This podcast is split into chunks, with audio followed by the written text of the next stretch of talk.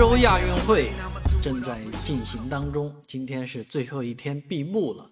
而在此期间呢，杭州市一位市民打扫自己的房间啊，终于找出一张1997年存进去的存单。这张存单是父母替他存的，当时的金额是一万元啊。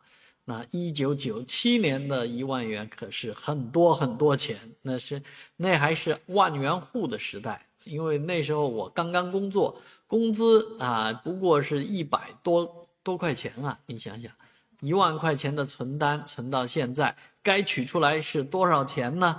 啊，这件事情一下子让很多网友们感兴趣了。一九九七年一万块钱存存进去三年的定期啊，好在这笔存单呢是按这个。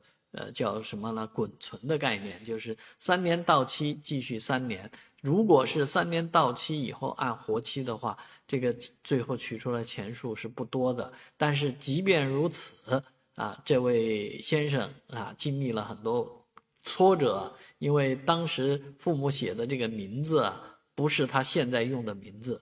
而他的身份户口本呢也不在身边，所以在亚运会期间要出个城也不容易，所以专门找到警方啊，警察呢也热情的帮他处理了，半个小时就搞定，啊，这样呢，呃，这位先生拿去银行一共兑换出来三万多块钱，啊，这个因为一九九七年等于八个三年啊存到现在，那这笔钱呢，呃，说多不多。啊，说少也不少啊，毕竟翻了三倍。